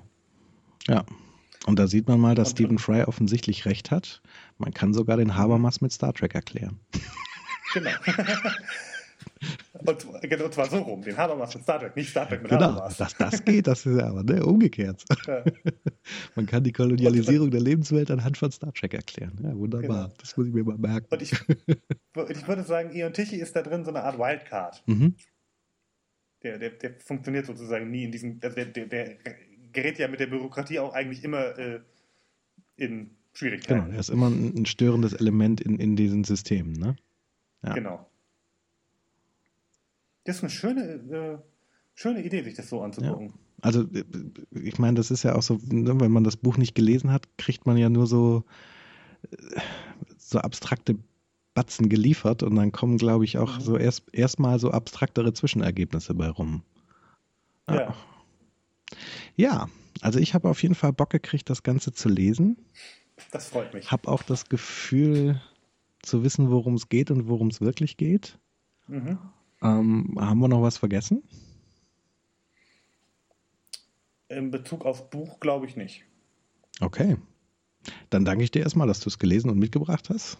Das, ja, das schön. Äh, ich hatte Spaß beim Lesen. Ja, das glaube ich. Also ähm, ich habe auch auf jeden Fall den Eindruck, dass man, wenn man Douglas Adams-Fan ist, äh, es auch ohne zu zögern lesen kann. Ja, so. kann man in die Hand Genau, nehmen. also das werde ich tun wenn ich den ganzen anderen Kram mal weggelesen habe, den ich noch auf dem Zettel habe. ja, gut. Dann erstmal vielen Dank. Dann lassen wir es inhaltlich dabei ähm, äh, bewenden. Äh, ich habe auch gar nicht mehr so viele Hausmeisterthemen, nur einen. Wir haben ja in der letzten Folge angefangen, so mit diesen Tropes aus äh, tvtropes.org ähm, um uns zu werfen und äh, mhm. heute ja auch wieder. Und äh, ich denke eigentlich, dass das ein ziemlich also gerade weil da so viel Nerdkram drin steckt und dieser, dieser Erfahrungshintergrund, vor dem dieser Podcast stattfinden soll, da eigentlich sehr schön mit abgebildet ist in diesen Tropes, insbesondere wenn die, die Beispiele äh, mit ins Spiel kommen, die da immer für jedes Trope angeführt sind. Da sind ja irgendwie Filme, Comics, Hörspiele, äh, Bücher, Zeichentrickserien, Fernsehserien. Fernsehserien, alles Mögliche, äh, bis hin zu Videospielen mit drin. Also eigentlich ist genau dieser dieser kulturelle Bogen, in den das Ganze hier eingebettet sein soll, da, da schön abgebildet. Ähm, habe ich drüber nachgedacht, dass man das eigentlich so ein bisschen in die, in die ganze, in die Metadaten zu dieser Sendung ähm, mit einbauen könnte. Quasi unsere Enzyklopädie Enzyklopädie. Genau, also ich habe jetzt Folgendes gemacht. Ich ähm, habe hab das Kategoriensystem, was WordPress, das ist die, die Blog-Plattform, auf der ich äh, das Ganze aufgesetzt habe. Äh, das Kategoriensystem habe ich jetzt so ein bisschen zweckentfremdet, habe eine Oberkategorie mhm. Tropes gebildet und ähm, versuche jetzt immer die Tropes, die wir erwähnen, äh, auch tatsächlich als Kategorie dem jeweiligen Artikel zur Folge zuzuordnen mhm. und habe äh, rechts in der Sidebar so eine so eine Wolke, die ja normalerweise mit den Schlagwörtern äh, gemacht wird, mhm. äh, mit genau diesen Kategorien, die zu dieser Unterkategorie Tropes gehört, angefertigt. Mhm so dass ihr also, wenn ihr auf die Seite guckt, sehen könnt, äh, welche Tropes tauchen besonders häufig auf und welche nicht. Ne? Also welche sind sehr mhm. groß und welche sind eher klein und äh, solche Dinge. Und ähm, ja, wenn man dann auf eins der der Tropes dann dort klickt, dann kriegt man erstmal so eine kurze Erläuterung, was es mit dem jeweiligen Trope auf sich hat und einen Link zu tvtropes.org und dann eben eine Auflistung der Artikel, ähm, die diesem Trope zugeordnet sind. Äh, ich kann mir vorstellen, dass das tatsächlich, zumindest wenn da mal ein paar Folgen mehr zusammenkommen, ähm, dass das äh, A schon in dieser Wolke irgendwie einen guten Blick ergibt, mhm. so was scheinen Story-Elemente zu sein, die in den Geschichten, die wir geil finden, häufiger mal vorkommen. Und mhm. zum anderen auch, glaube ich, so eine schöne Sortierung sind, wenn man da irgendwie sich, sich diesen Tropes mal hinterherklicken will. Ja, aber beware of TV-Tropes, ne? Also Zeitfresser Deluxe. Genau, also wir haben euch gewarnt, aber trotz allem, äh, ich würde jetzt nicht sagen, dass es verschwendete Zeit ist, die man sich da verklickt. aber sie macht sich selbstständig, die Seite. Ja. Genau. Das war es eigentlich auch schon mit den Hausmeisterthemen. Ähm, außer was äh, mir weiterhin bleibt, ist euch fürs Downloaden zu danken. Das geht hier äh, fluffig weiter. Ähm, ich bin immer noch ganz überrascht, wie viel da so kommt. Und ähm, ja, da danke ich sehr für und hoffe, dass euch auch diese Folge Spaß gemacht hat. Die ist jetzt ja nicht so lang. Anderthalb Stunden so über den Daumen, nicht ganz so, aber gut über eine Stunde hinweg. Ja, und äh, danke euch für die Aufmerksamkeit. Danke auch dir, Daniel, nochmal. Und äh, ja, dann sagen wir Tschüss, wa? Tschüss. Tschüss.